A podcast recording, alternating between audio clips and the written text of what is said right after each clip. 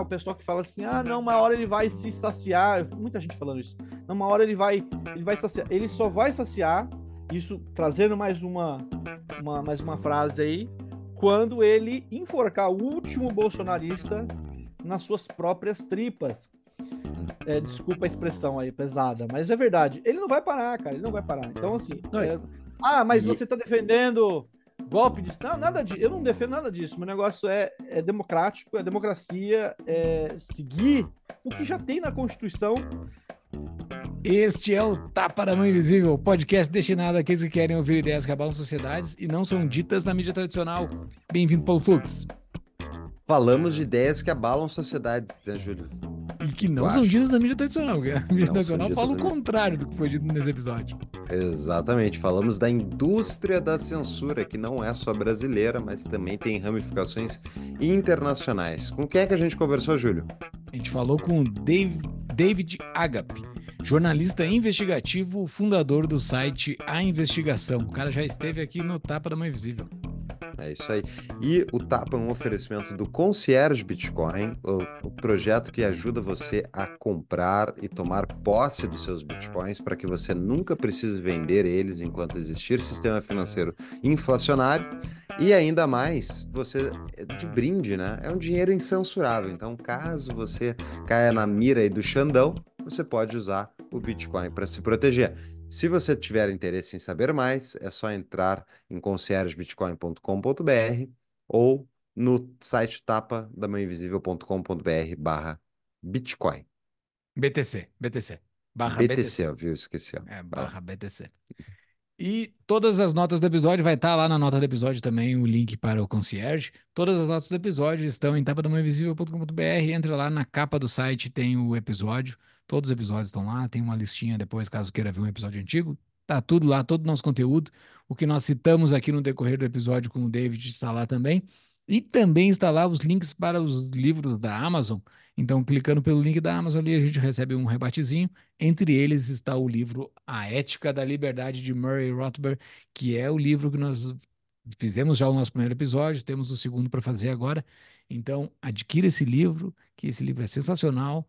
Eu estou curtindo demais e o primeiro episódio já está no ar. Ouça lá e nos acompanhem para ouvir o próximo episódio. Era isso, isso e bora para o episódio, né, Fux? Bora. Bora. Seja muito bem-vindo mais uma vez aqui para falar com a gente, David Agape. Valeu, cara. Olá, obrigado pelo convite. Estou à disposição. Uma honra falar contigo, cara. Foi muito legal o episódio que a gente fez outra vez, só que agora estamos aqui para falar de um. Tu tem trabalhado bastante, né? Mas teve um trabalho teu que deu bastante destaque na mídia. Inclusive ganhou uma exclamação do homem mais rico do mundo. É isso, né? Eu gostaria de ter ganhado mais do que uma exclamação, né? Um, alguns trocados. Ah, poderia ser 0,0000% da fortuna do Elon Musk, mas essa exclamação mostra que ele está atento ao tema e é muito bacana saber que o homem mais rico do mundo e talvez a pessoa mais importante, né, mais de mais destaque do século esteja atenta a, ao que está acontecendo no Brasil e também ao meu trabalho. É, o, o, o, cara, acho que tu botou uma boa na mesa aí, né? Dizer que ele é o cara mais influente do século. Esse século só tem 24 anos a recém, mas é difícil ter um cara mais influente que ele para esse nosso mundão, né? Atual. E o cara tá se preocupando. O que que. Vamos dar uns passos atrás aqui, né? Uh, tu, você postou um artigo, esse artigo uh, viralizou por algumas umas pessoas bastante importantes no mundo inglês, que falam inglês, mas esse artigo ele tinha sido publicado anteriormente em português? Não, essa série de reportagens que a gente produziu, essa série de investigações, não foi feita para o público brasileiro. Tá? Então, muitas pessoas que estão ouvindo agora provavelmente não ou não leram ou não tiveram acesso, é, porque não foi feito para elas, foi feito para quem está no exterior entenda a situação do Brasil. Então, algumas pessoas até vieram falar comigo: Poxa, David, mas se está chovendo no molhado, isso aí todo mundo já sabe. Você sabe porque você mora no Brasil e acompanha a vida política do país atentamente. Tá? Então, nem todo mundo que, inclusive, acompanha só o CNN ou o Globo News vai ter esse, esse nível de esclarecimento do que está acontecendo no Brasil. Mas para quem está lá fora, principalmente para o americano, o americano ele é um cara totalmente alienado de muita coisa, principalmente quando se refere ao Brasil.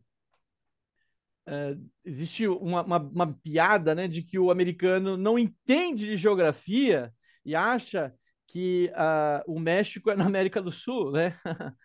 e é mais ou menos isso, tá? Então a ideia é a gente, não querendo ofender os americanos, claro, eu estou ofendendo todo mundo, ofendendo brasileiro, americano, mas não querendo ofender ninguém, mas assim, a, a ideia então era introduzir o tema ao público americano. Foram duas reportagens que a gente publicou uh, antes dessa principal no public, né? Essas duas reportagens, uh, depois os meninos podem disponibilizar o link, elas estão abertas, então vocês podem ler de graça. São dois grandes levantamentos sobre a censura no Brasil. Primeiro, uh, a gente faz uma correlação entre a censura americana, né, a censura do complexo industrial da censura americana, posso explicar melhor o que, que é, com a censura no Brasil. O que é o complexo industrial da censura? Elon Musk, quando comprou o Twitter, abriu alguns arquivos, alguns documentos, algumas trocas de conversas de funcionários do Twitter, da administração anterior, para alguns jornalistas investigativos, uh, tanto de esquerda quanto de direita, centro, mas grandes jornalistas investigativos americanos. E eles começaram a produzir reportagens a partir, né? Então, vou dizer reportagens, porque o pessoal pensa que ah, foi para um jornal tal. Existia um acordo de que tudo que com relacionado ao Twitter Files teria que ser é, publicado no Twitter. E isso passou, então, a ser conhecido como Twitter Files, é, arquivos do Twitter. E o que, que essas investigações mostraram? Que uh, o governo americano tinha uh, vários mecanismos e vários canais de comunicação com o Twitter para censurar contas uh, na rede social. E isso principalmente quando se tratou das eleições, né, das últimas eleições americanas, se eu não me engano, em 2020, né, é quando o Trump foi derrotado e, e o, o, o Biden foi eleito. E, inclusive, foram censurados uh, não apenas coisas que são discursos falsos, né, a famosa fake news e tal, mas coisas legítimas, como, por exemplo, o caso do laptop do Hunter Biden. A partir daí, esses repórteres né, continuaram investigando, tiveram acesso a arquivos do Facebook, por exemplo, que tinha uma, uma mecânica semelhante. Pode. Peraí, David, deixa, vamos fazer uma, uma pausa aí, porque é, é muito importante. Tu falou assim, ah, o pessoal talvez não saiba. Eu acho que a maior parte das pessoas não sabe. É aquele tipo de coisa que, a não ser que tu pare para estudar profundamente, tu pode cair numa narrativa de que, ah, não, tá, eles, tal, eles tipo, atacaram algum artigo, tal. Mas, por exemplo, esse do Hunter Biden uh, era um, um computador que ele tinha deixado para consertar numa loja, se não me engano, no estado de Nova York. E o dono da loja, ele não foi buscar o computador, e o dono da loja entregou os arquivos do computador para os jornalistas do New York Post, que postaram os arquivos e dentro tinha o Hunter Biden uh, fumando crack, com prostitutas, armas e variadas coisas. E o Hunter Biden, que é o filho do Joe Biden, a gente já citou em outro episódio, ele é um famoso do nada consultor energético da Ucrânia. Ele ganhava uma fortuna para ser esse consultor energético, entre aspas, aí, sendo que ele não tem nenhum histórico, nada relacionado ao assunto. E a suspeita é que ele, na verdade, ele era um, um elo, um elo para pagar propina para o Joe Biden. E daí tem outros níveis de coisas. Então, assim, isso tudo é só dos Estados Unidos, né? Mas o que, que tem a ver com o Brasil? Mas então, David, o que está dizendo é que isso está conectado à censura brasileira. É isso que a gente vai explorar aqui. Exato. Então, quando recebi essa missão de começar a investigar, né, deixa eu só terminar então um pouquinho desse panorama histórico.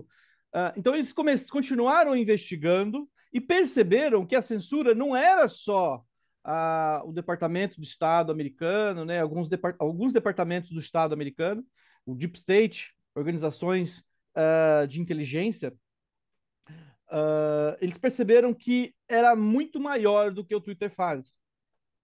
Eles perceberam que uh, o mecanismo criado para guerra ao terror nos Estados Unidos, que veio depois do 11 de setembro e teve uma, uma, uma movimentação muito grande né, do Deep State, eventualmente voltou voltou-se contra os cidadãos.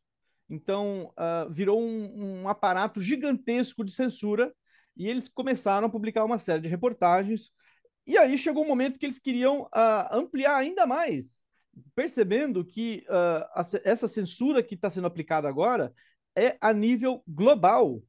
Então, são vários países que estão avançando a censura e de maneira, eh, vamos dizer assim, uh, coordenada, tá?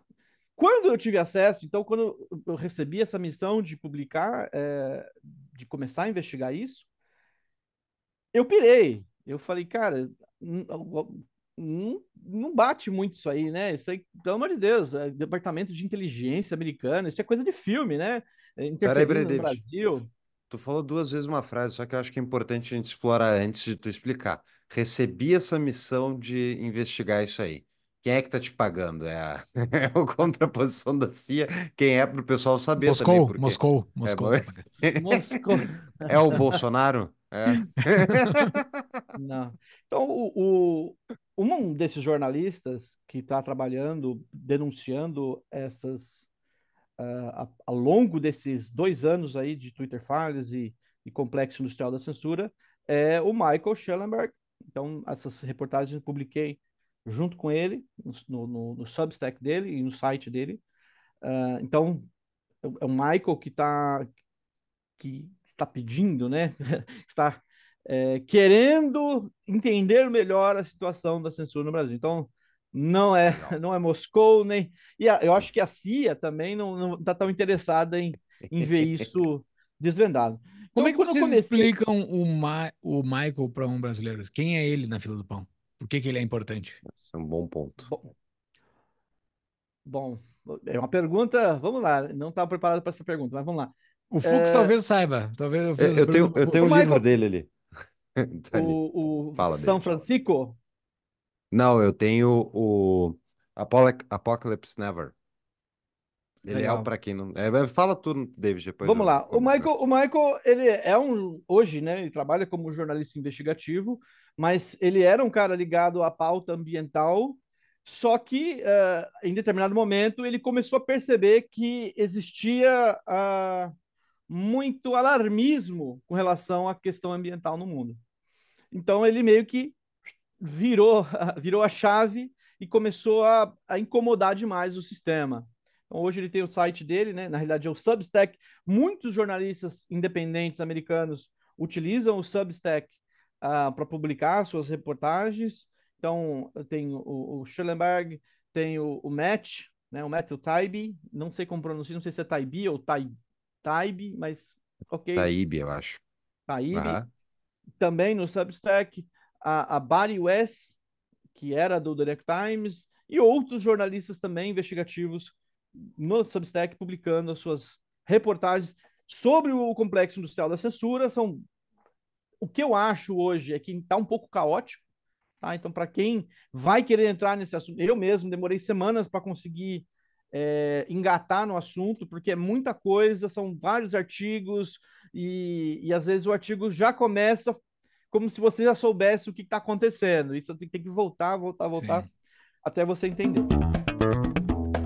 Uma pausa na nossa programação. Você tem uma empresa ou casa com telhado disponível? Então pare de desperdiçar dinheiro à toa. Gere um resultado garantido e livre de imposto de renda com a Sunny Energia Solar. Ao fazer um pré-projeto sem custo e sem compromisso, você sabe a rentabilidade do investimento e a viabilidade de se investir com crédito, usando as próprias placas como garantia. Para vocês terem noção de quão benéfica a energia solar, a rentabilidade média dos projetos PJs feitos em 2023 foi acima de 20% já para o primeiro ano do investimento. Saiba mais em tapadamãoinvisível.com.br barra solar ou acesse o QR Code na tela. Voltamos ao episódio. Bom, mas resumindo então para vocês, uh, o complexo industrial da censura, então, são vários órgãos de inteligência que estão atuando ao lado de ONGs para uh, censurar discursos na internet. E isso eventualmente veio para o Brasil. Como? A partir de algumas reuniões que, que o TSE começou a organizar, isso lá no final de 2017 para começo de 2018, ainda na gestão do Gilmar Mendes, no finalzinho da gestão do Gilmar Mendes no TSE, e o começo, e aí depois o, o começo da gestão do Barroso em 2018. Tá? Só para uh, ah, só para entender. Ah, perdão, Fux, ah, tá. falei Barroso, mas é Fux. Não é Fux, é Fux. Não, é, é Paulo Fux. Fux. F-U-X lá do, do STF. Fux Piruquinha. Ah, é? tá, mas é, só para esclarecer para o pessoal, a gente já falou contigo no, no, outro episódio, a gente já, tu, você já se apresentou, mas é, quem é essa organização que está junto com você, que lhe pediu, que te deu essa missão? Então, exatamente, é o, o Michael Schellenberg, né? Foi no, ele mesmo. No Substack, é isso, exatamente. Está querendo a, avançar as investigações sobre censura no Brasil e em outros países. Então, está sendo publicado agora artigos sobre a Irlanda, sobre a Austrália, a, agora vai ter sobre a Alemanha. Então, entendendo o, como que a censura está sendo coordenada nos diversos países. Então, por exemplo, projetos de lei semelhantes ao PL das fake news no Brasil. Uh, já tinha um PL, na verdade, o PL das fake news copia uma lei alemã, outros países começam a se inspirar, e é exatamente isso que aconteceu no final de 2017, quando o, o TSE estava preocupado com a disseminação de fake news, em específico nas eleições americanas de 2016. Uh, eles não queriam, e é, e é exatamente isso que eles falam, tá? Não queremos que se repita um novo 2016 no Brasil. O que, que aconteceu em 2016? A eleição do Trump. Então, esse era o medo deles de ter um Trump sendo eleito aqui, também uh, vendo, vindo com as desculpas né, da interferência russa, que que foi a desculpa, né, que surgiu na esquerda para a eleição do Trump, e isso depois foi derrubado posteriormente. Sim. Não, é, isso é importante, né? Porque eles passaram, para quem não acompanha a mídia americana, não sabe, mas a mídia tradicional americana passou anos dizendo que a Rússia havia intervido nas eleições americanas e por isso que o Trump tinha sido eleito. Sendo defendido isso, inclusive, pela Hillary Clinton, que foi a candidata derrotada. Só que isso era uma fake news enorme, enorme, e são essas pessoas que defendem que tem que ter regulação das redes sociais. Tipo, parece que a gente está exagerando aqui ao falar o, o quão mal intencionados são esses agentes. Mas, tipo, isso é a pura verdade. Vai estar, tá, a nota do episódio vai estar tá cheia dos links para vocês se divertirem e verem quão profundo é esse nível de, de, enfim, não sei nem a expressão correta que não seja um palavrão para falar dessas pessoas. Mas vai lá, David. A gente interrompeu bastante aqui. Estava é, falando então sobre as organizações americanas, né? Quando a gente interrompeu. Quem são essas organizações? Quando eles começaram a fazer essas reuniões uh, no TSE, eram reuniões no primeiro momento sigilosas, tá? Então a previsão para abrir as atas dessas reuniões era só em 2023 então, lembrando que a gente estava lá no final de 2017, começo de 2018. Então, só depois de uh, quase, não sou bom de conta, seis de anos, conta, mas muitos anos, para poder abrir as, a, as atas, né? Quem participou dessas reuniões? Agentes do FBI, agentes da ABIN e agentes da inteligência do Exército. Então você vê, por que, que o TSE está chamando esses caras para poder tratar sobre controle de, de, de, disseminação de notícias falsas na internet? Uma coisa meio bizarra. E nas reuniões, uh, a, a preocupação, uma das, uma das preocupações iniciais era como uh, censurar, isso bem entre aspas, conteúdo na internet com mais velocidade um integrante de uma ONG conhecida no Brasil, a SaferNet, chegou a, a, a trazer, e isso é, é a parte importante dessas primeiras reuniões, ele trouxe uma conceituação já utilizada nos Estados Unidos e outros países para moderação de conteúdo. Então, eles estavam perdidos, eles não, não entendiam muito bem, né, isso o TSE, uh, ah, os ministros, não entendiam muito bem como, o, o que fazer, então eles começaram a namorar a ideia e organizar a casa, trazendo uma conceituação, trazendo uma base teórica para poder aplicar a, a regulação na, por parte do TSE. Então, sem isso, sem a, a, a base teórica dessas organizações estrangeiras, como o Atlantic, eh, Atlantic Council, né, do, com, com seu laboratório uh, de internet, a censura que a gente viu ser praticada no Brasil nos últimos anos, dificilmente, ou não seria tão intensa como aconteceu. Tá, tu falou das organizações, mas não falou dos agentes, né? Tá. Os agentes do FBI foram convidados para poder falar sobre a experiência deles nas eleições americanas e para os ministros do TSE foi meio que um banho de água fria, né? Porque eles disseram que o FBI não interfere em política interna, só em política externa, como no caso da interferência russa.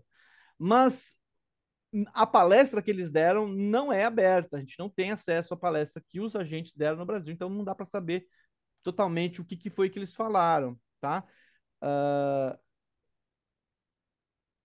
Será que eles foram pagos pelo TSE para dar a palestra?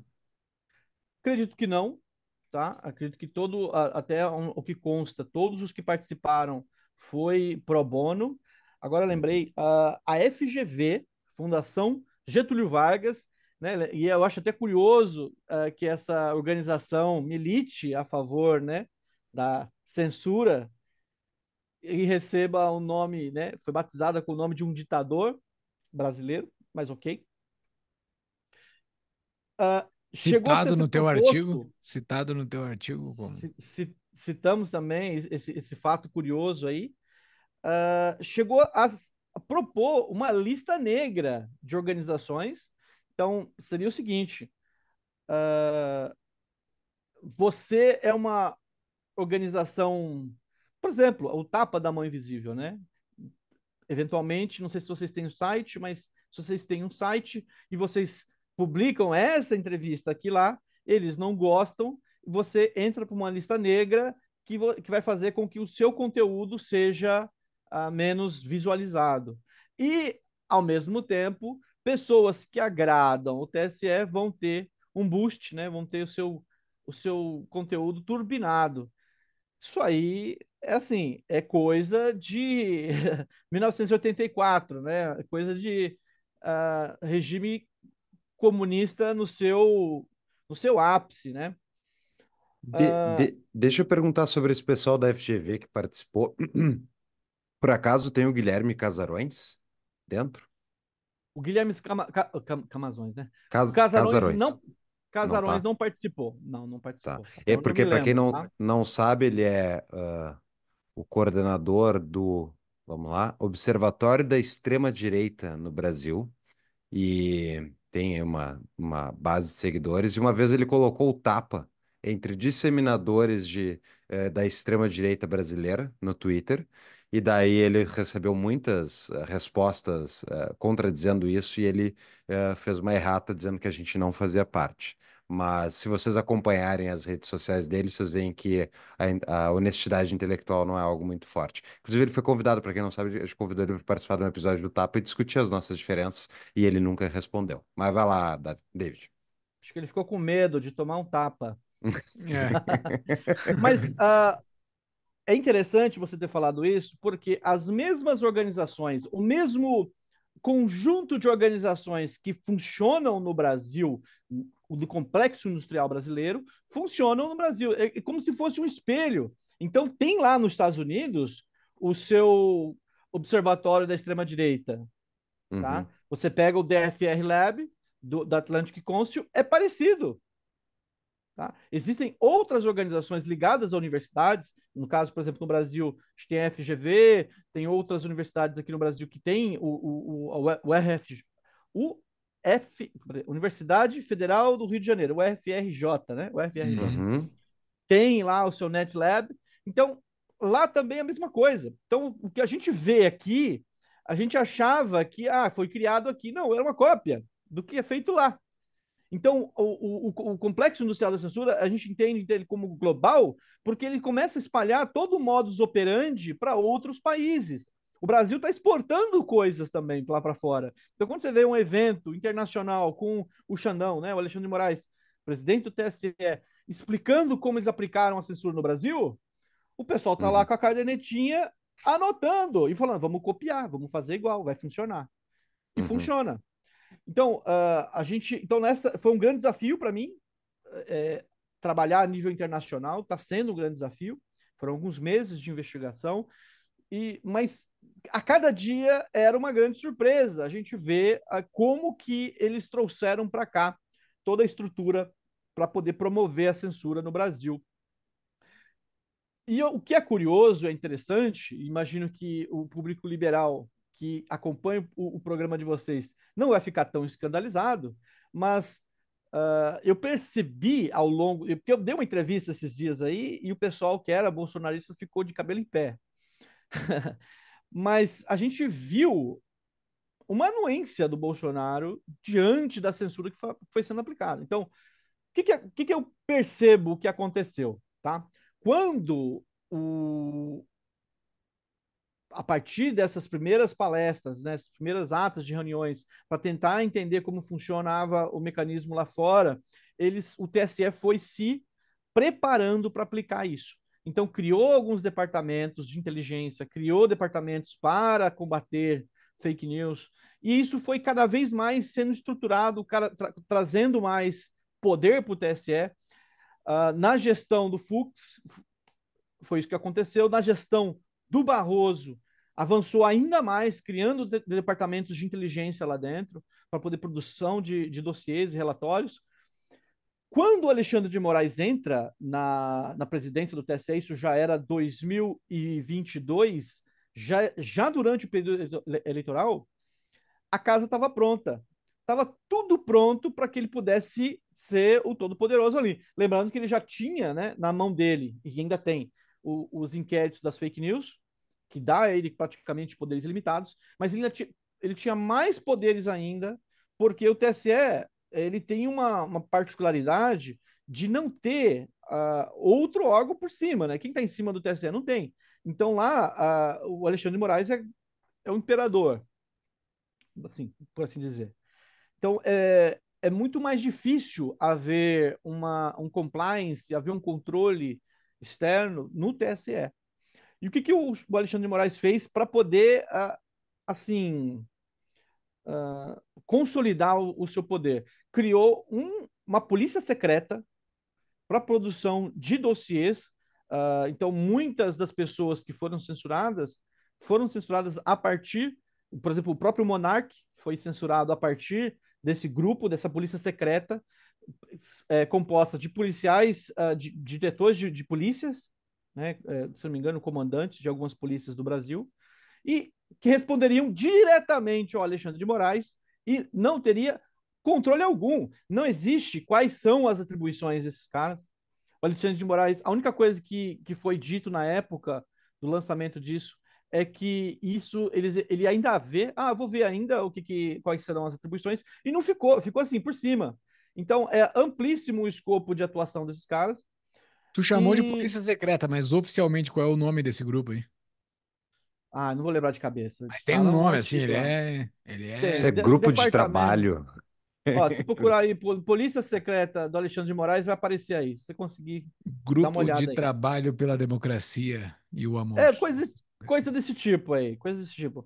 E agora, o que, que é ele está fazendo? É, tá. Ele anunciou agora, no... segura a piada. Ele, ele, ele, ele, o que, que ele está fazendo agora? Ele vai aplicar uh, essa metodologia junto do Ministério da Justiça do Lewandowski.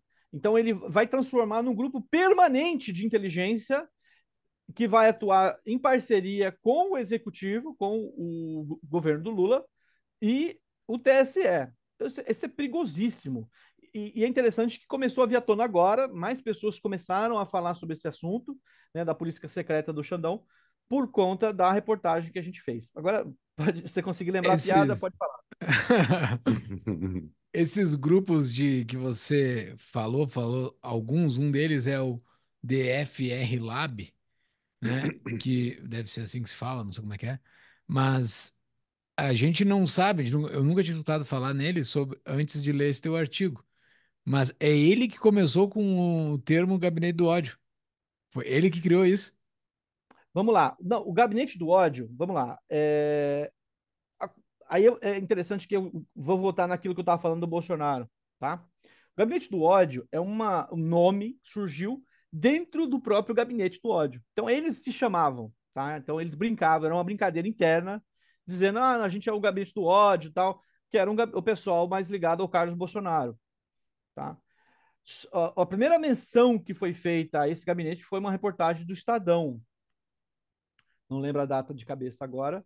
Uh, foi uma reportagem do Estadão, isso em meados, se não me engano, de agosto de 2019. Tá? Mas a, as menções anteriores, as primeiras menções, começaram uh, citando coisa de milícias digitais. Isso já no começo do governo Bolsonaro, já se citava isso. O pessoal do Ayan, né, Luciano Ayan, tinha essa, essa, essa descrição aí de que tinha uma milícia digital composta por pessoas ligadas ao Carlos Bolsonaro. Mas uh, o que ganhou força, isso provavelmente é o que você viu, foi um, um relatório produzido pelo DRF Lab, né, do Atlantic Council, mostrando que tinha, em parceria com o Facebook, mostrando que tinham contas uh, ligadas ao Carlos Bolsonaro que seriam inautênticas e produziriam fake news. Uh, por que, que aconteceu isso? Desde o começo do governo Bolsonaro, houve uma briga interna pelo controle da Apex, a Apex é uma agência de exportações, tá? Então, várias pessoas queriam controlar a Apex, então os militares queriam controlar, os olavistas queriam controlar e tal. Uh, eu, sinceramente, não faço ideia do tamanho da importância da Apex para que houvesse tanta briga por causa dela, mas o que eu sei é que o, DR, o Atlantic Council era financiado pela Apex no Brasil. Então, o, a Apex, o governo brasileiro, financiava o Atlantic Council. E, e quando uh, começaram as discussões para tirar, né, acabar com esse financiamento, eles publicaram então esse relatório uh, sobre a família Bolsonaro. E no dia seguinte cortaram o financiamento da Apex antes do contrato acabar. Eles tinham um contrato. Uh, então, sim, o DRF Lab foi utilizado como referência, em, até mesmo em decisões da Polícia Federal, para embasar a queda de sigilo, investigações. O Alexandre de Moraes utilizou também em algumas decisões relatórios do DRF Lab. Tá? Uma pausa para um rápido anúncio. Quer morar no exterior? Está interessado em fazer a sua segunda nacionalidade ou procura auxílio com um visto? Procure a Imigrarme, a nossa parceira especializada em direito internacional, que oferece suporte completo ao imigrante. A empresa também oferece suporte para a abertura de empresa na Europa, buscando a aplicação do melhor visto para cada caso, além de auxiliar na obtenção da tão desejada nacionalidade italiana, portuguesa, espanhola, dentre outras. A Imigrarme conta com uma equipe de advogados credenciados na Europa e nos Estados Unidos habilitados a atender às necessidades dos imigrantes para obtenção da legalização e residência no país de destino. Entre no site do descritivo do episódio, tapadamainvisível.com.br barra emigrarme, para pegar o WhatsApp da empresa. Ou quem está nos assistindo no YouTube, pode usar esse QR Code que está aparecendo aqui embaixo. Voltamos ao episódio. Uh, aí, sobre a questão do Bolsonaro, né? Então, do, no começo do governo Bolsonaro, começou-se uma movimentação grande para aplicar, né, para instaurar a CPI da Lava Toga. Não sei se vocês acompanharam. Houve, durante, uh, logo no começo do governo, uma movimentação muito grande. Mas qual que é o contexto disso, tá? O impeachment da Dilma foi tido como uma tentativa de barrar a Lava Jato você vê naquele áudio do Romero Jucá falando, né? Vamos estancar a sangria num grande acordo nacional com o Supremo com tudo. não é, houve o impeachment da Dilma, né, mesmo que ela não tenha perdido os direitos políticos, né, por conta daquela manobra do Lewandowski, mas depois disso, eles viram que não conseguiram barrar a Lava Jato. A Lava Jato continuou. Depois, o governo Bolsonaro, a eleição de Bolsonaro foi tido como um, uma, assim, eles acharam que poderiam barrar, né, continuar, assim, que, que o governo ia, ia, ia saciar a sede do pessoal se o Bolsonaro foi eleito. Não aconteceu isso. Quando começa o governo Bolsonaro, eles começam com o Lava-Toga. Lava-Toga trazia muitas coisas que estão sendo discutidas agora e já foi. Né? Por exemplo, a questão de a decisão de ministros em, uh, em clientes de parentes. Né? Então você vê agora a esposa do Toffoli e tal, que atende aí uma empresa que, que ele perdoou a dívida. E hoje os ministros já autorizaram, né? Então já pacificaram isso, então não tem problema nenhum. Só que na época isso ainda era um escândalo, entre outras coisas, né? Como o Instituto é, de Direito uh, do Gilmar Mendes, né? O IDP, que tinha algum recebia dinheiro de empresas investigadas e tal. Tudo muito assim, muito sujo, né?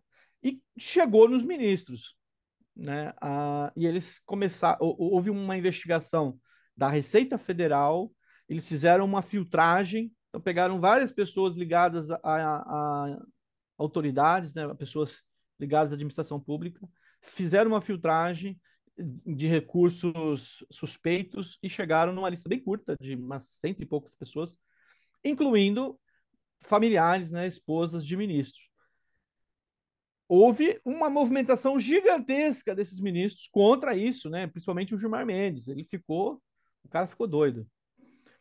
E aí então surgiu a iniciativa da Lava Toga.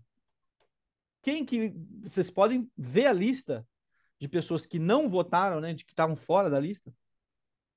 PT, PSOL. Lembrando que o Lula estava preso na época. Então por que que eles livraram a cara do Lula? Ou, aliás, por que que o Lula uh, os, os, militantes do Lula, né, os políticos ligados ao PT, PT, PSOL e, e partidos semelhantes, não votaram a favor da lava-toga, sendo que o Lula estava preso. Flávio Bolsonaro, inclusive, foi totalmente contra a lava-toga. Ele dizia que isso traria desestabilização para o governo. E então mataram, mataram a lava-toga. Aí o nosso ministro Dias Toffoli institui um inquérito chamado Inquérito das Fake News. Contra quem? Isso o pessoal às vezes acaba confundindo as coisas.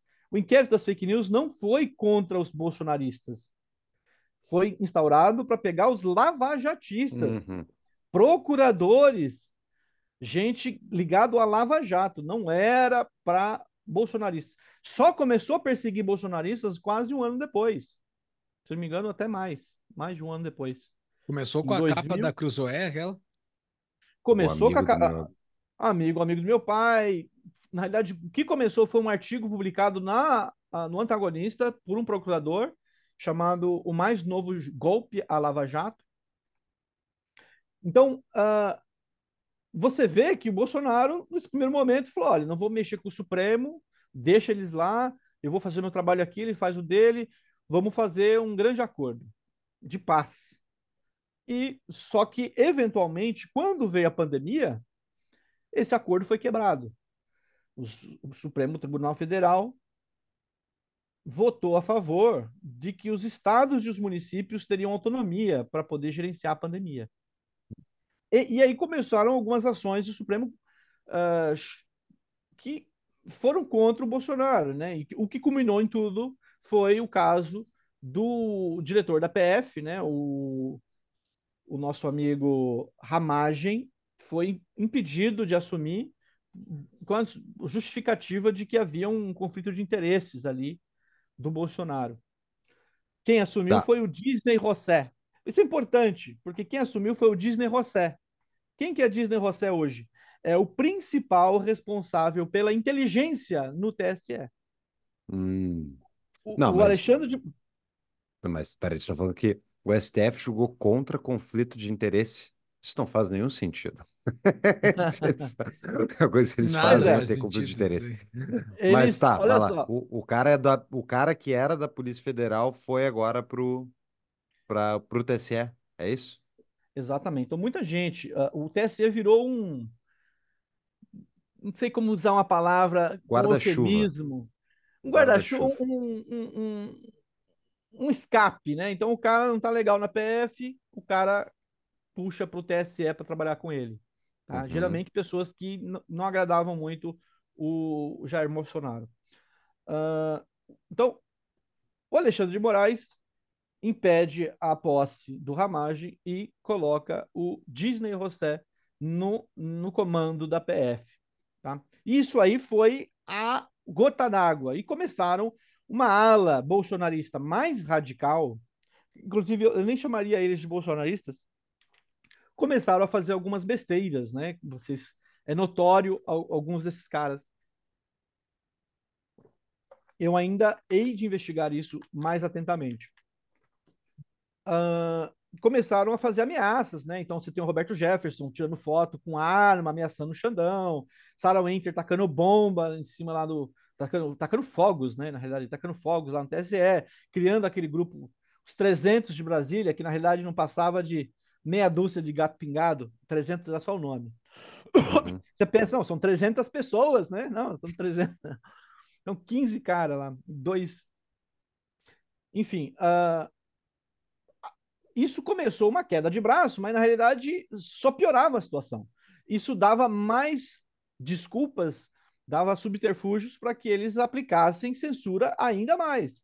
Então, o, o que, que, aconte o que, que acontece diante disso tudo? E quando me- fui tentar explicar para os gringos, né, para eles entenderem o que estava acontecendo, eu falei: olha, é o seguinte, não, é, não há problema de, de o TSE ou o STF ah, aplicar sanções nesses caras, né? De que a polícia investigasse. O, o Daniel Silveira, por exemplo, que ameaçou, chegou a fazer ameaça tal. Eu, eu, eu, eu, pessoalmente não, não vejo problema. O problema é que o devido processo legal não foi seguido. Então, a partir do momento que falou, olha, não, eles são bolsonaristas, então qualquer coisa pode ser feita contra eles. Inclusive, sei lá, isso começa a extrapolar. Fala, não, bolsonarista, eu, eu costumo falar isso, né? Bolsonarista não é gente, como eles não são gente, a gente pode até fuzilá-los. Tem um, Uhum. um- uma- um trecho de filme famoso, né, de uma atiradora soviética lá, e perguntaram assim: quantos homens você matou na guerra? Aí ela, aí ela falava assim: eles não eram homens, eles eram nazistas. Então, assim, Uhum. se o cara é nazista, e o nazista falava a mesma coisa, né? Ah, se você não, você não é gente, você é judeu. Então, não importa, eu posso matar e fazer o que eu quiser com você. Qu- Quando a gente começa a, a seguir essa linha de pensamento, Satanás começa a pular de alegria no inferno, né? E começa a atentar cada vez mais a, a mente da pessoa. E no caso do Alexandre de Moraes, ele já vinha com um histórico problemático. Ele é um cara truculento, sempre, sempre foi truculento, desde a época de secretário de, de Justiça em São Paulo, é, secretário ah, de Segurança em São Paulo, e quando ele, a- ele ganha todos esses poderes, você, né, você conhece aquela história também de que você só conhece uma pessoa quando você dá poder para ela. E ele se mostrou um, um supremo tirano, né? E ele não vai parar. O pessoal que fala assim: ah, não, uma hora ele vai se saciar. Muita gente falando isso. Não, uma hora ele vai, ele vai saciar. Ele só vai saciar, isso trazendo mais uma, uma, mais uma frase aí, quando ele enforcar o último bolsonarista nas suas próprias tripas. Hum. É, desculpa a expressão aí pesada, mas é verdade. Ele não vai parar, cara. Ele não vai parar. Então, assim. É, Ah, mas e- você está defendendo golpe de. Não, nada disso. Eu não defendo nada disso. Meu negócio é, é democrático, é democracia, é seguir o que já tem na Constituição e, e que se, se todo mundo tivesse fazendo o seu papel, a gente não tava nessa situação. Mas Uma pausa na nossa programação. Você, empresário, precisa de um parceiro para a tomada de decisões financeiras de sua empresa? Eu, o Júlio, aqui do Tapa, estou disponível para trabalhar com você para suas tomadas de decisões. Possibilito que você foque no seu negócio enquanto a minha empresa, a Executivo Financeiro, foca no seu financeiro estratégico, utilizando das melhores práticas de mercado e com decisões baseadas em fatos e realidades da sua empresa. envie um e-mail diretamente para mim em julio@executivofinanceiro.com.br ou acesse esse QR Code que está aparecendo aqui embaixo e vamos marcar uma conversa de uma hora para que você entenda a minha metodologia de trabalho e para que eu possa entender a realidade da sua empresa. Voltamos ao episódio. Bom, Pode falar, mas é, sobre ele parar, sobre o Alexandre de Moraes parar, eu, eu até pensei em um momento que ele sofreria mais ah, revolta popular e tal, mas a, a população parece meio anestesiada. E daí tu lembra para qualquer ditador, sempre olha, o ditador, ele- a gente já falou disso em algum episódio, ele tá num, ele fica num problema enorme de uma vez assumida a ditadura, de como é que tu sai, porque tu mandou tanta gente para, sabe, para guilhotina, né? No caso brasileiro ainda não, mas tipo, tu, tu tem muito inimigo, então se tu sai fora do poder, tu vai para para guilhotina. Então vira um problema que tu tem que continuar até tu terminar todos os teus inimigos. Só que eles são meio intermináveis num país de 200, e, 200 milhões de pessoas, né? Ah, mas, David, antes da gente. Até tem bastante coisa aí para a gente abrir, mas essa ligação internacional tu colocou aqui, ah, tu colocou na tua matéria. Por que que é importante que as pessoas fora do Brasil enxerguem o que está acontecendo? Legal, importante. Bom, é importante pro- primeiro por causa da pressão, né, ah, que pode haver dos, dos, dos órgãos de direitos humanos. Então, isso numa pressão global. global. Ah, é importante que as pessoas enxerguem o que está acontecendo no Brasil, também para que elas possam agir nos próprios países, entender ah, como que o complexo da censura está agindo nos países dela. Então, isso, como eu disse, é global, ele funciona de maneira concomitente, olha só, ao mesmo tempo em vários lugares. Então, ah, isso também. E para a gente é importante que lá fora pessoas de destaque, principalmente, uh, estejam cientes do que está acontecendo no Brasil. Até mesmo porque uh, o que vai lá para fora é distorcido. Né? Uh, você pega, por exemplo, se o cara que tá acompanhando, o cara que acompanha a CNN americana, a CNN, a CNN americana, ela reporta o Brasil a partir da CNN brasileira. Para quem acompanha a CNN, você vai ver que tem um viés ou se ele acompanha a partir da Globo News. Pronto. O governo do Lula é o melhor de todos os tempos, está todo mundo bem, não tem ninguém passando fome, é uma maravilha. Então, assim, a, a gente, a ideia é furar a bolha, é atingir uh, uh, pessoas lá fora que possam também uh, levantar suas vozes contra a censura de maneira global e também especificamente no Brasil. E, o, e lá fora, e o Moraes, ao fazer a abertura do ano legislativo agora no TSE, nessa semana que está gravando, ele, uh, ele defendeu ele defendeu que o Congresso fizesse a regulação das mídias sociais, mas ele falou que eles já iam fazer no TSE, já iria fazer. Tipo, não é opcional, o TSE vai agir nas próximas eleições. Uh, não ficou muito claro como seria essa ação, mas ele defendeu que 46 países, se não me engano é esse o número, ao redor do mundo já fazem regulação das mídias sociais. Vamos lá, David. Não tem muita fake news aí, as pessoas não estão se utilizando dessa liberdade de poder falar e, e defender ideias que muitas vezes estão erradas, ou até de defender narrativas. Tipo, não é um problema uh, ter gente propagando fake news por aí, incólume, sem o Estado, sabe, proibir isso? É um grande desafio você combater a notícia falsa, porque na maior parte das vezes uh, discursos verdadeiros são censurados juntos.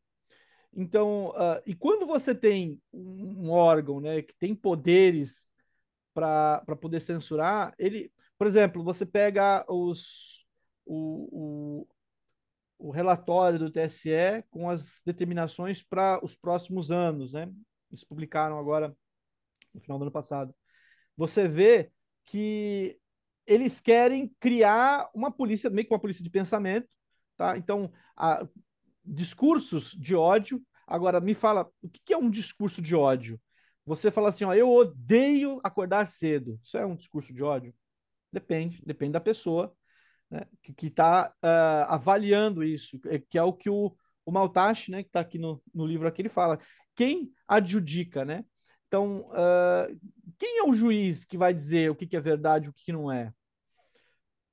Acredito que o, uma, uma, uma, proposta do TSE que eu acho que é boa, não é ruim, a ideia de, uh, de, de, ensinar as pessoas, né, de, de, de uma, como é que fala? Uh, de educar as pessoas, uma educação midiática, as pessoas entenderem o, o que, que é uma notícia, o que, que é uma reportagem. Inclusive, muito, eu, eu vejo isso muito, tá? Uh, eu vejo colunas de opinião, editoriais, jornais, e as pessoas, nossa, excelente reportagem. Eu falo, não, cara, isso não é uma reportagem, isso é uma coluna de opinião. Se o cara está dando a, a, opinião pessoal dele e que isso, isso tem que ser levado em conta no que está sendo escrito. Então, para mim, o grande problema uh, da censura é que a internet hoje ela dá poder para que as pessoas possam falar sem intermediários. Então, hoje, um presidente publica no Twitter e um comentário, um anônimo, uma pessoa qualquer, logo embaixo, refuta a argumentação do presidente. Então a pessoa vai ler e fala: não, realmente, esse cara falou uma besteira. E eles não querem isso. O poder, o establishment, né, establishment o, o, o, deep state, não quer que as pessoas tenham esse poder. Isso é um fato. Uh, e aí sempre vai vir a, a desculpa de que é o combate à fake news. Você, você é, eu vejo o Alexandre de Moraes, inclusive, em muitas decisões dele, né, falar que é, é um combate à subversão, né? Então, fala de comportamentos subversivos. E olha só, o que a gente viu durante o regime militar, aqui no Brasil, uma, uma luta contra os chamados comportamentos subversivos, isso agora voltando, num período de, supostamente democrático, né? A subversão da ordem. Uh, o TSE, inclusive, ele quer, se vocês verem o documento, ele quer uh, incentivar comportamentos do bem. As pessoas não podem reclamar. Então, assim, você, você reclamar, você está errado. Você tem que falar bem do TSE, você tem que elogiar o, o, tribunal, seus ministros. Eles falam muito disso, de fazer propaganda, de ter um núcleo de propaganda dentro deles para melhorar a imagem de, com a população. Não, a, então, eles não querem melhorar suas práticas. Não, eu vou melhorar as minhas práticas internas para que a população passe a ter mais confiança na instituição. Não, não. Vamos fazer um marketing pesado para que o bobão do cidadão balance a cabeça. Sim, TSE é bom. O, a minha esperança é a seguinte: Alexandre de Moraes ele é tucano. Sempre foi. O vice do Lula é tucano. Sempre foi eventualmente os interesses vão entrar em conflito. Até mesmo quando né, o, se o Laranjão voltar, né, o Donald Trump voltar à presidência dos Estados Unidos, talvez a, a lógica política internacional talvez mude. E esses interesses começarem a entrar em conflito, porque não tem, realmente, eu não vejo esperança no legislativo brasileiro. Você vê que os deputados só querem fazer hashtag, é, querem fazer turn down for what? querem fazer a UE e não estão lutando contra isso. Uh, tudo isso que aconteceu foi durante a gestão do Bolsonaro, isso é importante frisar. É um presidente de direita. Ah, mas ele não podia fazer nada. Tá, mas ele, realmente ele não fez nada. Fizeram tudo com ele ali na presidência, tá? E a chance que a gente tinha talvez já tenha passado estou sendo um pouquinho, uh, como é que se diz? Pessimista. Alarmista. Pessimista. Alarmista não, pessimista, mas é, são os fatos. Hum. É mas claro tem... que existe o, o, intangível, né? Você tem o inesperado que pode acontecer. No Brasil, a gente, a gente tem isso, né? É, cada dia é uma coisa nova que acontece, mas... Cara, é, Cara, é o João Amoedo, a esperança. é. Olha só, ah. tem, tem uma sequência de fatos que ocorreram no Brasil, porque nada ocorre de repente, né? É uma sequência de fatos que tu investiga, tu bota eles em sequência cronológica, mas tu é taxativo no teu artigo de que a censura voltou ao Brasil em 2022. A censura voltou ao Brasil.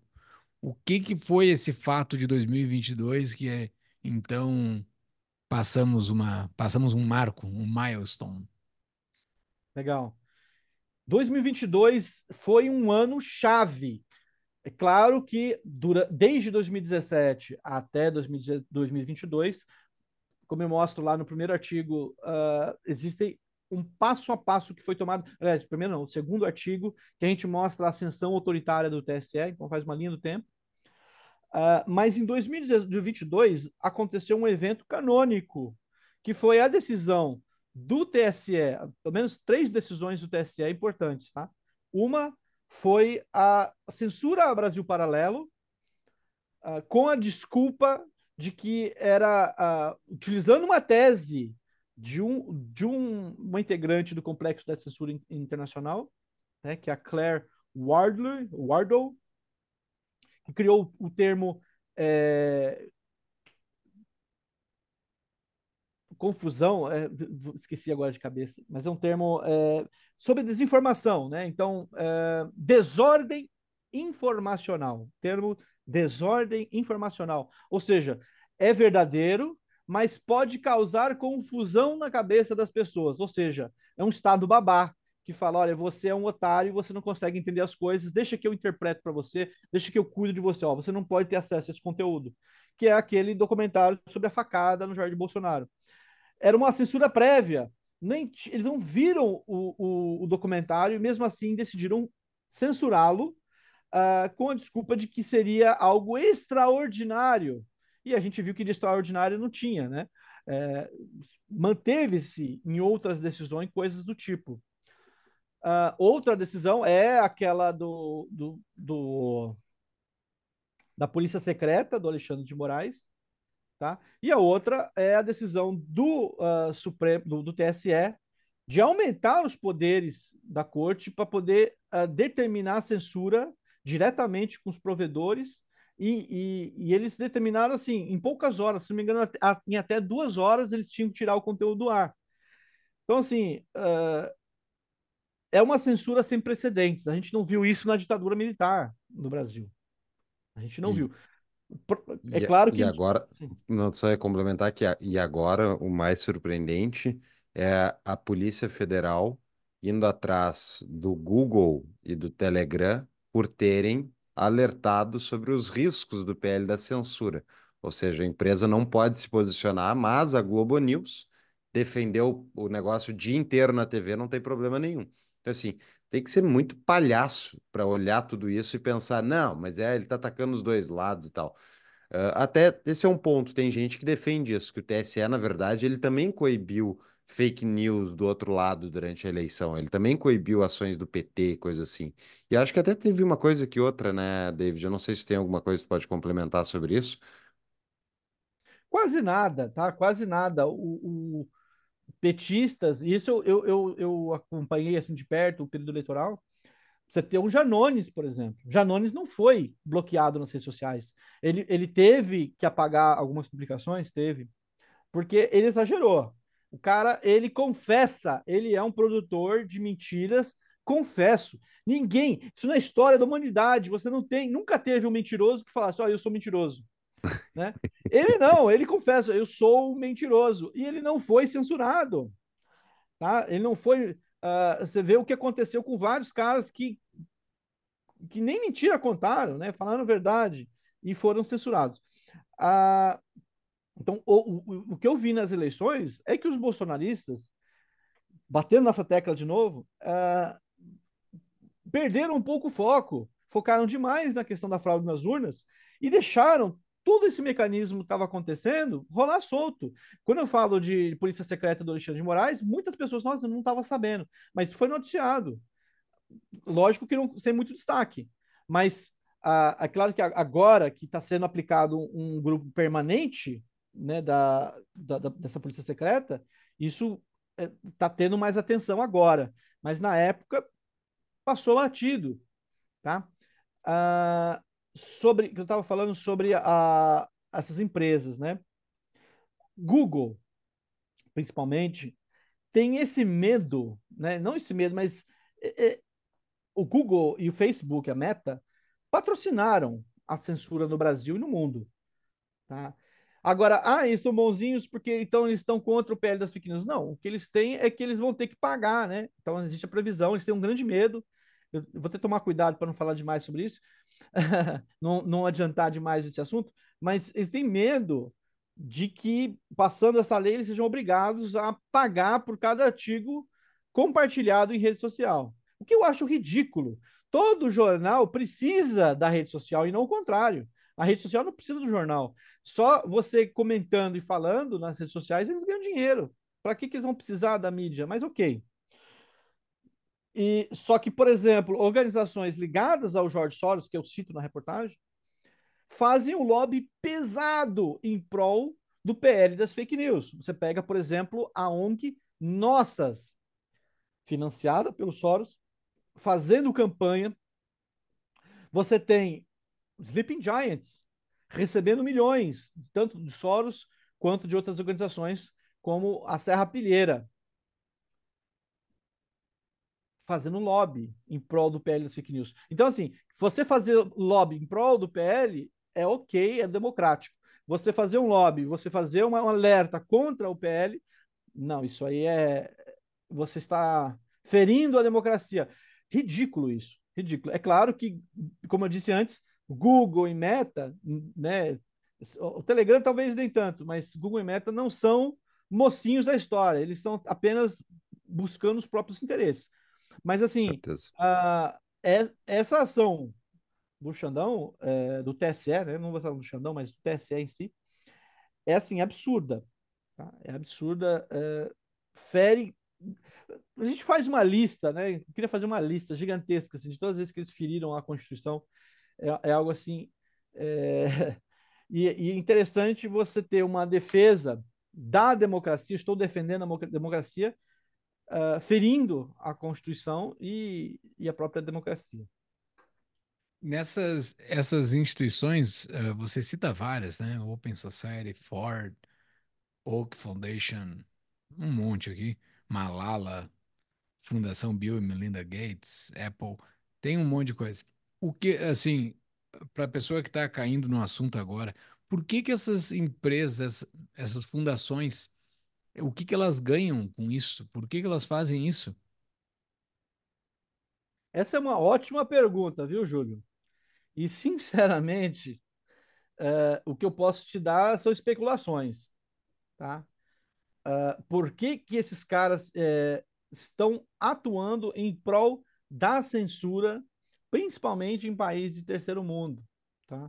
Por que, que o Jorge Soros investe tanto dinheiro em organizações uh, aqui no Brasil? Principalmente organizações de esquerda, progressistas, né, militantes, Olha, uma das especulações que, que são feitas é a questão da intrusão mesmo na, na, na, atividade de você influenciar, de você moldar esses países de acordo com o que os caras querem, né? Você tem, assim, pessoas com muito dinheiro, muito dinheiro, o cara, não, a vida toda ele não tem como gastar esse dinheiro, ele não tem jeito, se ele quiser torrar essa grana, ele não vai conseguir. E, e, existe também um pouquinho de uma síndrome de Deus, né? O cara quer ser um Deus ali e quer é, mostrar que ele pode. Isso é uma das teses. A outra são grandes organizações financeiras que forçam essas outras organizações, né, organizações financeiras como a BlackRock, por exemplo, que forçam essas organizações a, a, a fazer essa interferência. Eu, pessoalmente, eu acho que essa resposta eu vou dar uh, ah, para vocês talvez no final da minha carreira. Tá? Acho que talvez eu consiga fazer uma síntese de tudo que eu vi uh, a partir disso. Então não, não vou ser leviano e dizer que eu tenho a resposta hoje por que, que, por que, que essas ONGs aí uh, tentam gastam tanto dinheiro para poder se intrometer aqui na, na vida nacional, né? É, eu acho que é uma questão ideológica mesmo. Eles realmente têm posições ideológicas distintas e querem que um país seja mais perto do que eles acreditam. Tem dinheiro para isso. Tu coloca também, tem algumas organizações brasileiras envolvidas, né? Tu até cita que o, o Lehman, e a Lehman Foundation financia. O que exatamente eles financiam aqui no Brasil que vai nesse sentido? Porque eles financiam muita coisa no Brasil, de direita e esquerda, inclusive. Bom, vamos lá. O Lema, ele tem, inclusive, uma briga com o pessoal de esquerda aí, ligada à educação. Inclusive, Uhum. fizeram, uh, esqueci o nome do congresso agora, o, o, esqueci o nome do congresso, ligado Uhum. à educação agora, para fazer as diretrizes da educação no Brasil. E eles cantaram, né, o pessoal lá entoou cânticos de fora Lema. O Lema tem organizações uh, ligadas a, ao lobby da educação no Brasil e, e, e, organizações que estão ganhando dinheiro do governo Lula agora. Então eles querem livrar o Lema disso. Bom, o Lema, uma das organizações criadas aí do, do Complexo da Censura Internacional é a Liga Anti... É, esqueci como que se pronuncia, mas é o CTI-L, uh, a, a Liga CTI, o líder dessa organização, um dos principais líderes, né, é o Ohad Zeidenberg. Só para explicar o que é essa organização, é um pessoal que são hackers, são pessoas ligadas à segurança da informação, que se juntaram na época da pandemia para supostamente ajudar organizações médicas e outras organizações a protegerem os seus sites, protegerem os seus sistemas de ataques hackers. E, eventualmente, esses caras começaram a fazer caça a conteúdo desinformativo nas redes sociais e começaram a ter contratos com o governo americano, organizações de inteligência e tal. E começaram a promover censura. Esse cara, uh, o Ahad Zeidenberg, que é ex-Mossad, trabalha, ele é chefe de segurança de, de informação na Abimbev, do Lema, né, que o Lema é um dos, dos grandes sócios. Então, assim, uh, por que que esse cara que é um cabeça, é um, é uma das grandes cabeças dentro dessa, da, da Bimbev, também trabalha promovendo censura nas redes sociais. Uh, o Lema, é claro, ele não, não é um Jorge, ele quer ser o Jorge Soros do Brasil, mas não chega perto, até mesmo porque a, a fortuna dele não é tão grande. Quando a gente coloca em dólar, né, então ah, o cara tem 40 bilhões de reais. Quando a gente coloca em dólar, ele vai para o final da fila dos bilionários do mundo. Uh, não menosprezando você, o, o, o, Lema, claro, se você estiver ouvindo aqui. Mas não, não tá, não tá. você ainda precisa comer um pouquinho de arroz com feijão para se equiparar a esses caras. Um cara que eu acho interessante é o, é o próprio Musk, né? Tá batendo de frente com o Soros uh, e com o pessoal lá da Disney. Você vê agora a publicação que ele fez sobre a Disney, sobre uh, a necessidade que eles têm de diversidade lá dentro. E é interessante uh, que o caso da Disney, só mudando um pouquinho de assunto, parece que eles estão forçados a isso, né? É claro que tem várias declarações de, de herdeiros da Disney dizendo que, que, não gostam de dinheiro e tal. Eu, é claro, se eles estivessem, se estiverem ouvindo aqui, podem doar para mim, eu aceito. Mas uh, o cara odeia a fortuna da família, odeia o império criado por eles, parece que quer destruir o negócio. Mas por outro lado, parece que eles estão sendo forçados a isso, né? é, você vê que o negócio está ladeira abaixo e, enfim, é aquela tese que está falando de grandes organizações como a BlackRock que, estariam forçando essas empresas a promoverem esse progressismo. Esse pessoal da, da Disney parece estar seguindo as diretrizes da é, chama DEI, Diversity, Equity and Inclusion, é diversidade, equidade e inclusão, que é hum, palavras palavras para justificar identitarismo, e o identitarismo daí é a ideia, né, enfim, de uh, ter, identificar as pessoas que são oprimidas e a partir disso tem que criar uh, oportunidades e dar preferência para elas frente a outros. Isso deu um baita num rolo agora recentemente, porque, se não me engano, a United Airlines, uh, que é uma companhia grande aérea americana, disse que ia começar a contratar pilotos a partir do uso de DEI, ou seja, que não era mais critérios necessariamente meritocráticos, cara é bom piloto ou não, é bom piloto, porém tem que ser subordinado à cota racial. E daí um, os conservadores americanos, os liberais americanos, ficaram, enfim, de cabelo em pé, Os passageiros ficaram de cabelo em pé. né? E aí que tá a questão, os passageiros deveriam ficar de cabelo em pé, mas isso tá, aconte- tá acontecendo essa semana. Tem o, o James Lindsay, que a gente já citou aqui outra vez, eh, ele, ele fala que esse pessoal do DEI, esses identitários, tem muito uma origem muito forte marxista. Enfim, né, isso tudo, é, tu olha para tudo isso, bah, dá, dá vontade, cadê meu chapeuzinho, chapeuzinho de alumínio aqui para eu colocar? E ficar, são os globalistas safados querendo mandar no mundo. Mas vamos lá. Tem alguma outra explicação, David, que não são de organizações globais querendo ditar os rumos globais a partir de, ah, de narrativas forjadas e selecionadas? Tem alguma outra coisa que está acontecendo aqui que a gente não está vendo? Bom, é, é importante eu lembrar isso, até é, não, não falei, do contexto que vem lá de 2013, tá? Um pouco antes, Primavera Árabe. Primavera Hum. Árabe foi países ocidentais tentando modificar a política no, no Oriente Médio. Você, vamos lá, ataque de onde. É claro que tudo é, é é- é- é um- é uma coisa puxar a outra, mas eu, eu vou tentar não voltar muito, né? Não voltar no Jardim do Éden. Ah, você tem, então, o, o governo dos Estados Unidos e inteligência criando o aparato de guerra ao terror, e junto disso, eles criaram também um aparato para fazer lobby lá no Oriente Médio. Então, você tem lá a Primavera Árabe, ela foi fortemente influenciada ah, por, por agentes internacionais. Uma das coisas que aconteceu na época, que, que é reconhecido como tendo inspiração para a Primavera Árabe, foi a internet. Redes sociais, banda larga, o pessoal começou a se comunicar. E então, ah, isso promoveu, isso ah, permitiu que ocorresse a Primavera Árabe. Só que eles perceberam que não foi exatamente como eles queriam. Então, nos Estados Unidos teve lá o Ocupa Wall Street, tá? mas também teve Gamergate. E toda essa ascensão conservadora e liberal que até então estava meio que adormecida no mundo inteiro, tá? Uh, agenda progressista, enquanto a agenda a, a progressista avançava e, e, se tornou uma coisa um pouco uh, temerosa para algumas pessoas e algumas organizações, uh, eles perceberam que eles não poderiam controlar a internet. Então a ideia era controlar a internet para poder influenciar discursos. Ele falou: não, olha, cara, eu consigo falar com milhões de pessoas ao mesmo tempo, caramba, agora eu vou conseguir influenciar bem as pessoas. Ao contrário, as pessoas começaram a se informar por veículos alternativos, uh, redes sociais, influenciadores. Então, a partir daí, eles começaram a perceber que precisavam voltar a ter o controle da ferramenta.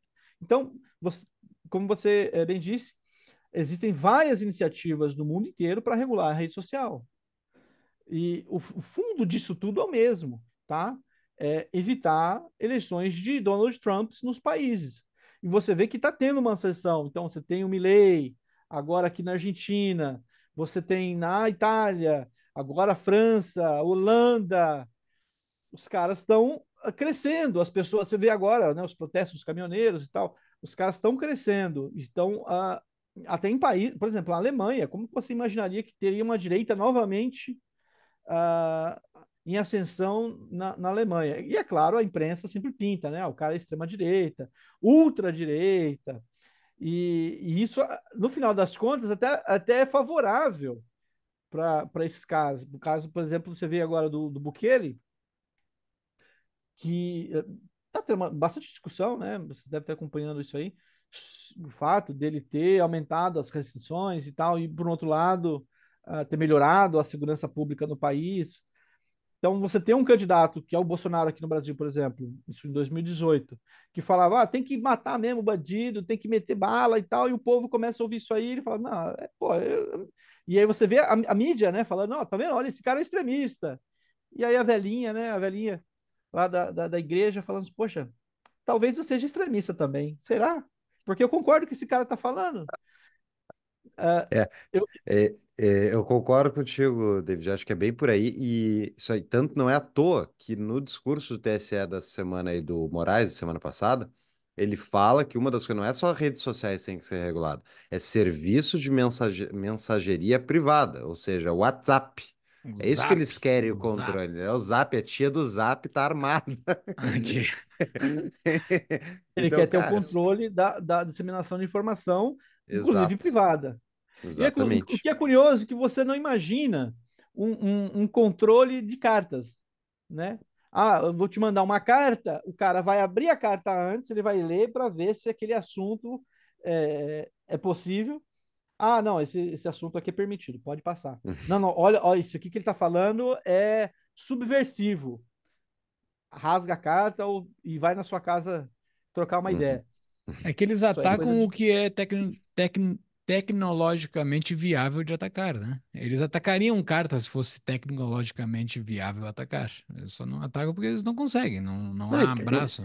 Não tem É importância mais, né? carta, Não, não, não, É, mas digamos no tempo carta. das cartas, né? No tempo que se usava cartas, eles não atacavam as cartas porque tu não consegue. Tu precisa de um exército de pessoas só para ler carta. Não, com a tecnologia é bem, é bem mais É fácil. porque ninguém deu a ideia, né? Na época. Alexandre de Moraes não era ministro na época, É, então exato, era um, imagina. um bebezinho careca. Olha só, o- nós temos os nossos patrões aqui que pagam um pouquinho a mais para fazer perguntas para os nossos convidados. E nós temos a pergunta do Antônio Luiz Calmon Filho. Podemos considerar que a atuação do STF, mais até do que do, o, do que o executivo petista, configura censura efetivamente também em relação ao Congresso? Vamos lá, vamos ver se eu entendi a pergunta. Que a- a- o STF, mais do que o executivo, ele também censura o Congresso, é isso? Isso. Isso. Sim, não, sim. Assim, ah, muitos estão com medo, tá? Ah, Então, parte dessa iniciativa de censura é, é botar medo nas pessoas. Então, por que que a gente não está vendo manifestações como as de 2013 no Brasil? Inclusive, quando eu falei da Primavera Árabe, não citei isso, mas ela se espalhou no mundo inteiro e veio para o Brasil. 2013, né, aquele monte de gente na rua e que não era necessariamente de direita ou de esquerda, ah, isso botou, botou um medo danado dos caras. Isso, 2013 não vai acontecer de novo, tá? Por conta do medo. Ah, muitas pessoas que queriam protestar agora ah, na Paulista, advogados falavam: gente, se você vai, você vai por sua conta e risco, porque você está se expondo demais, tá? Ainda mais agora com os novos serviços, isso a gente pode ter um outro papo sobre isso. Serviços aí de controle ah, de localização, então esse negócio da BIM, First, First Mile e tal, isso aí besteira diante de- do controle que eles têm, eles conseguem saber onde você está. Ah, então, sim, vários parlamentares têm medo, isso eu tenho ouvido, tá? De empresários, de parlamentares, de promotores, falou, David, eu tenho medo do que pode acontecer. Ah, e aí isso acaba censurando, uma, uma, uma autocensura, né? Uhum. Também a, a iniciativa judicial mesmo, de censura. Então, a- a- o, o STF agora mostrou que ele é uma- um ator político, mais um ator político, só que não eleito pela população. Então, um deputado muitas vezes não quer publi- eh, propor determinada lei, determinada proposição legislativa, porque eh, acredita que isso vai ser derrubado possivelmente no Supremo. Então, o cara acaba também se autocensurando. E vários outros casos. O caso do Daniel Silveira, por exemplo, a gente vê né, que ele está preso, não sei se está preso, mas sei lá, mas a prisão dele foi irregular, apesar, como eu disse, que seria regular se ele tivesse sido punido de maneira ah, satisfatória ao que ele fez, né, de acordo com a lei, ah, entre outras pessoas também. Mas sim, há, há censura sim também no Congresso, tá? Tem uma pergunta do Frian Capstan aqui. David, com Drex, Gabriel e um judiciário kafkaniano, onde é seguro ser um dissidente do Brasil em 1984? Esse Gabriel Fora do É, eu não Brasil. entendi o Gabriel esse. é uma Mas vai lá. piada.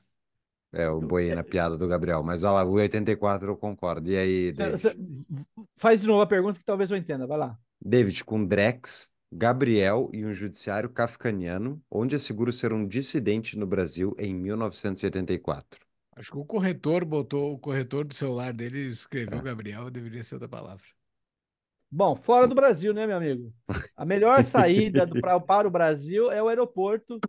Recomendo o de Guarulhos, tá? É um bom aeroporto.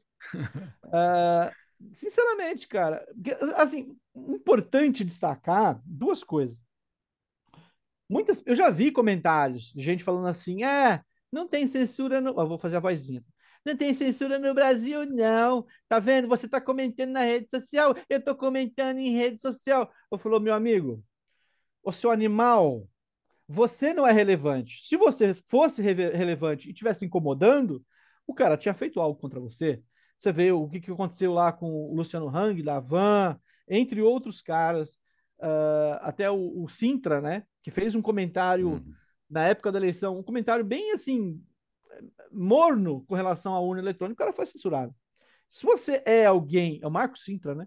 Se você Isso. for alguém relevante no debate público, você vai ser censurado. Monarque, o que, que o Monarque falou, pelo amor de Deus? Ele disse: Olha, eu tenho simpatia pelas pessoas que estão protestando lá.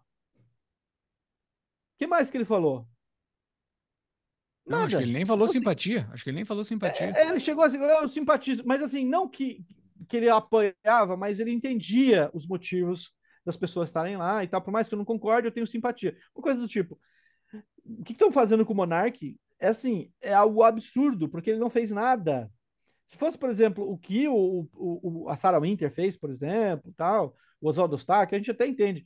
Mas no caso do, do, do, Monark, ele não fez nada. nada, nada, nada. Ele nem bolsonarista é, o cara é liberal. E olha só. Então, Não, é assim, bizarro. lá fora, cara, você tem que sair do país. Mas, claro, só se você for alguém relevante é que vai chegar até você. Se você não for ninguém, você vai continuar seguindo sua vida. É claro que você vai ser influenciado de maneira, como é que se diz? Por influência. Então, você, você vai ter, por exemplo, o candidato que você quer votar vai estar censurado, né? O programa de que você assistia é, um jornalista que você acompanhada foi censurado, tal. Mas na sua vida diária, o que mais, o mais pode acontecer é a, a corrupção que está acontecendo no país ser abafada, né? Então, quando eu falei da, da Lava Toga, foi basicamente isso. Era uma iniciativa do, do, do Supremo para tentar barrar isso aí e que e, e, e- banir permanente, permanentemente qualquer iniciativa de investigação de regulação do trabalho do- dos Supremos Tribunais. Ah, muita gente fala também, ah, não, em 64, né, na época do AI-5, ah, não, minha avó contava que nessa época aí era uma maravilha, tal, não tinha censura não, mas é porque ela também não era relevante. É claro, é, a gente tem que ter também o entendimento de que existem as suas peculiaridades, tá?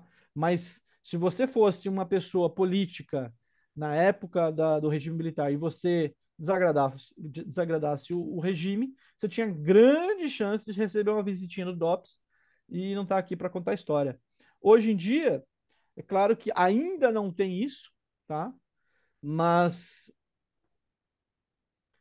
é, não estou dizendo que não é possível, ainda mais agora com a iniciativa do Lewandowski, né, o que vai ser o nosso novo ministro da Justiça, de aplicar os esquemas de inteligência do TSE nas polícias militares, e fazer uma integração, isso é muito perigoso, muito perigoso, tá? Mas assim, a melhor saída mesmo para você, ouvinte, é comprar Bitcoin e fugir para o mais longe possível desse país que não tem jeito, infelizmente.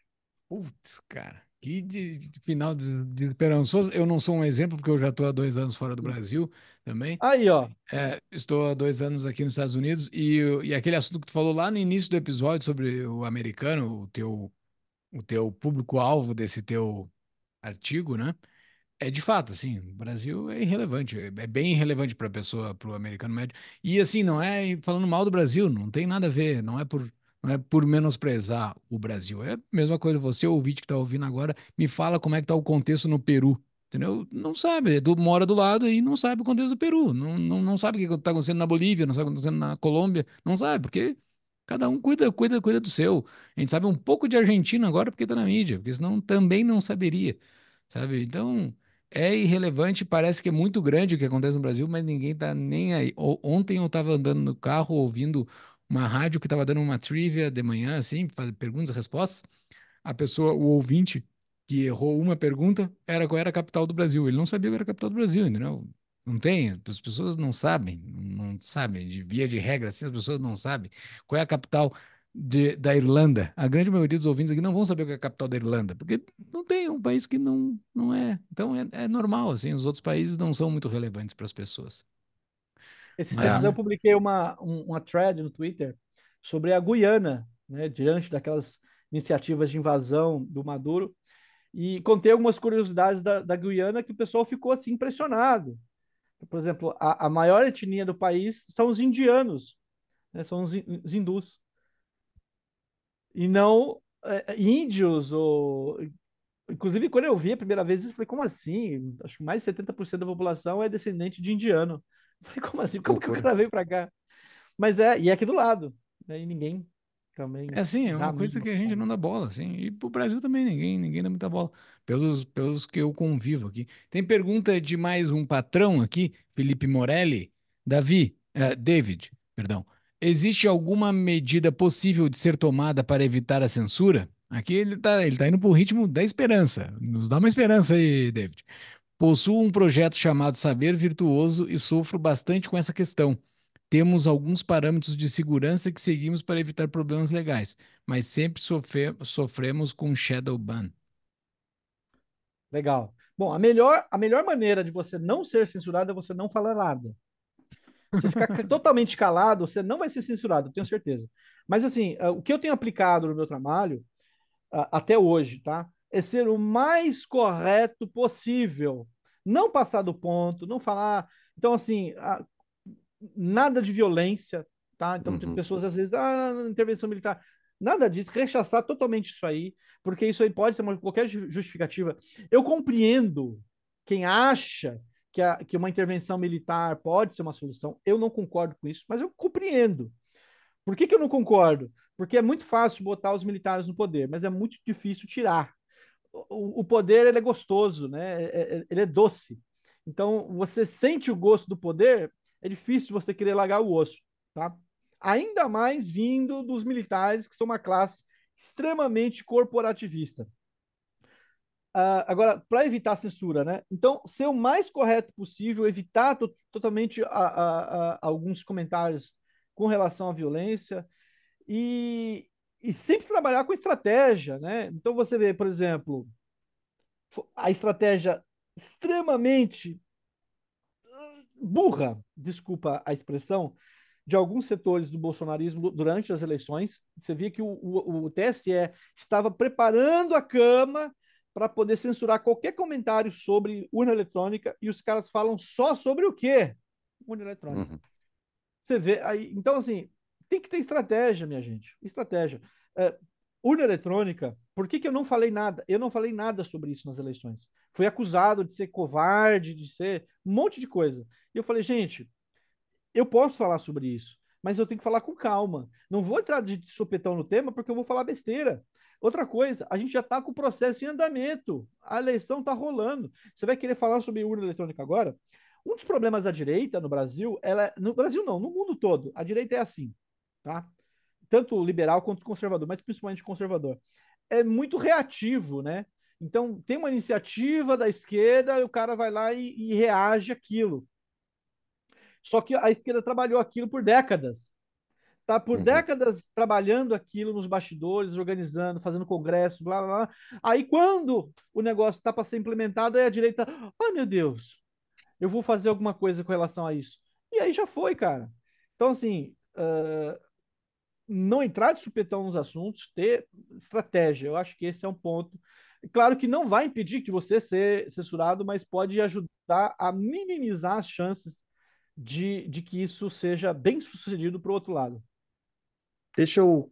Ótimos pontos, David. E eh, deixa eu só complementar, então, para dar um toque de esperança. Sim, eh, você que está ouvindo aí está desesperançoso com o Brasil.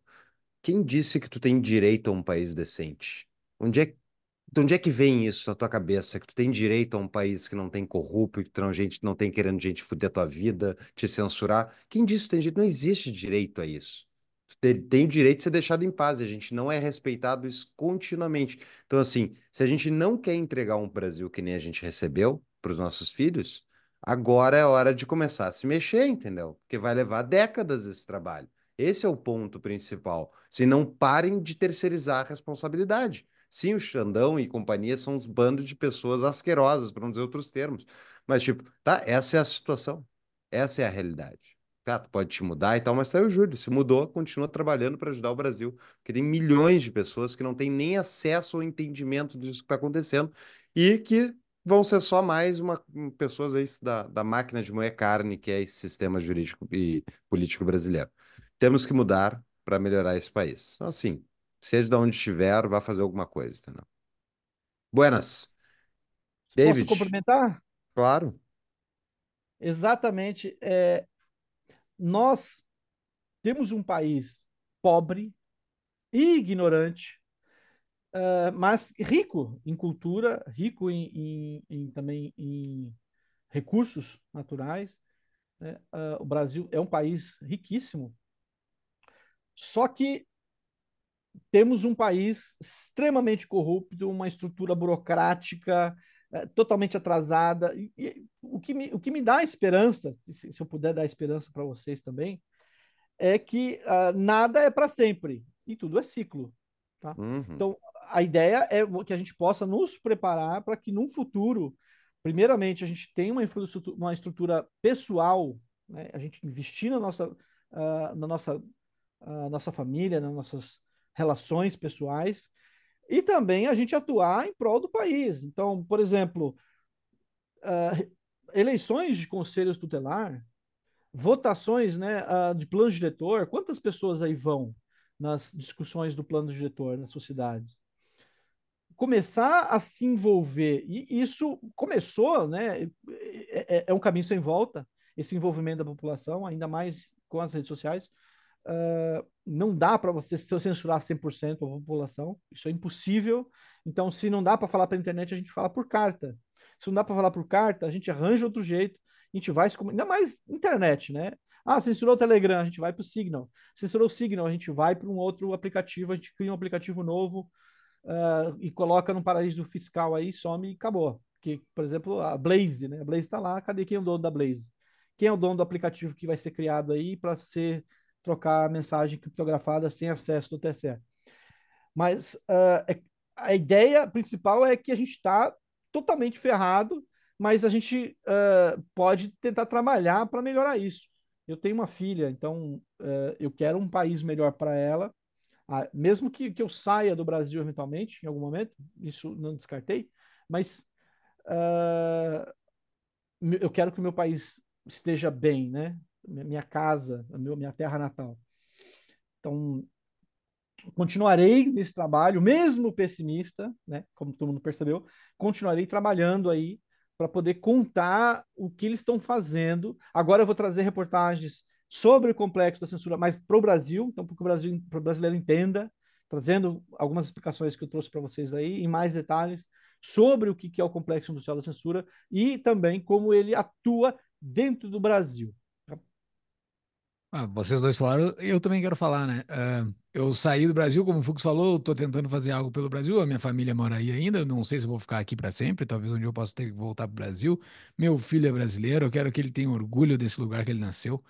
Uh, que é legal. O Brasil é legal. Tem um monte de problema. Todo lugar do mundo tem um monte de problema. A gente sabe, a gente sabe que os do Brasil é numa quantidade um pouquinho acima, mas tem, mas tem muita coisa bacana no Brasil.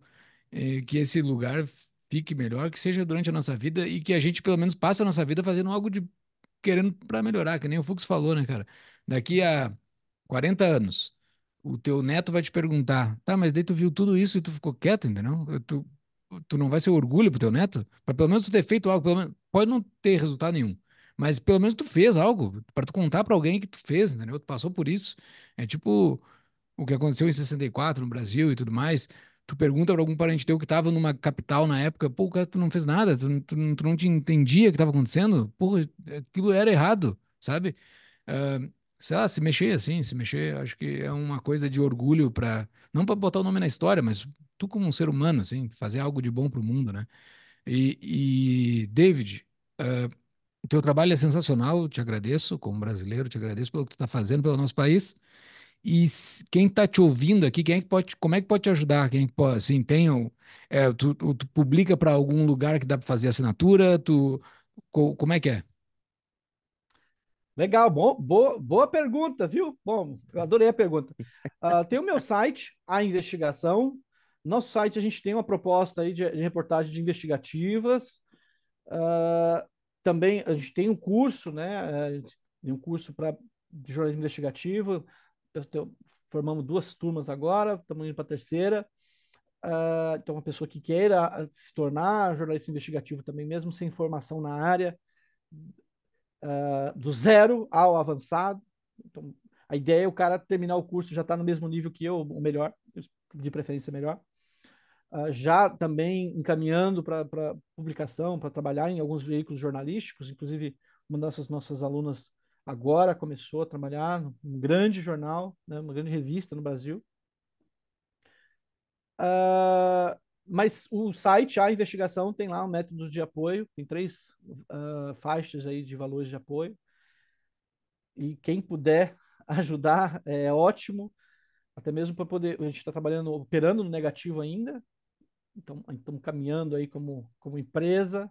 É claro que muita coisa tem que ser melhor estruturada dentro do, do negócio, mas a parte de reportagens está tá sendo bem satisfatória para quem apoia e que acompanha bem o trabalho da, da investigação.